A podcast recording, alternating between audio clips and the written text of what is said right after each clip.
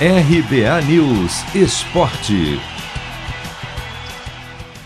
Flamengo deve ter o chamado time ideal para o jogo desta quarta contra o Barcelona do Equador, que vale vaga na grande final da Libertadores. Se isso de fato acontecer, será a primeira vez que o técnico Renato Gaúcho poderá mandar a campo o que tem de melhor.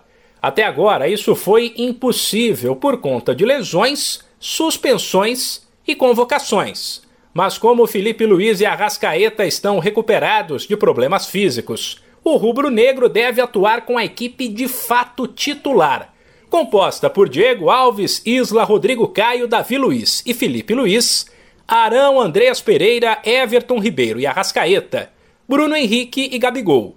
Estão fora do jogo apenas Léo Pereira, suspenso, e Thiago Maia, com dores musculares, mas a dupla é reserva.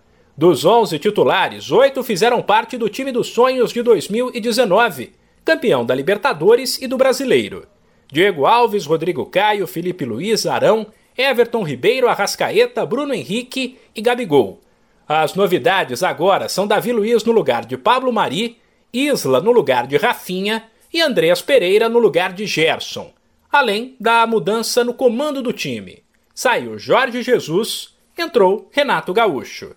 Aquela equipe, sem nenhum desfalque, entrou em campo nove vezes. Somou sete vitórias, um empate e uma derrota para o Liverpool no Mundial de Clubes.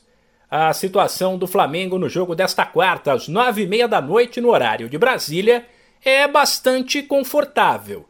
O time pode até perder por dois de diferença, que estará na final da Libertadores, menos se for por 2 a 0, placar que levaria a decisão para os pênaltis. De São Paulo, Humberto Ferretti.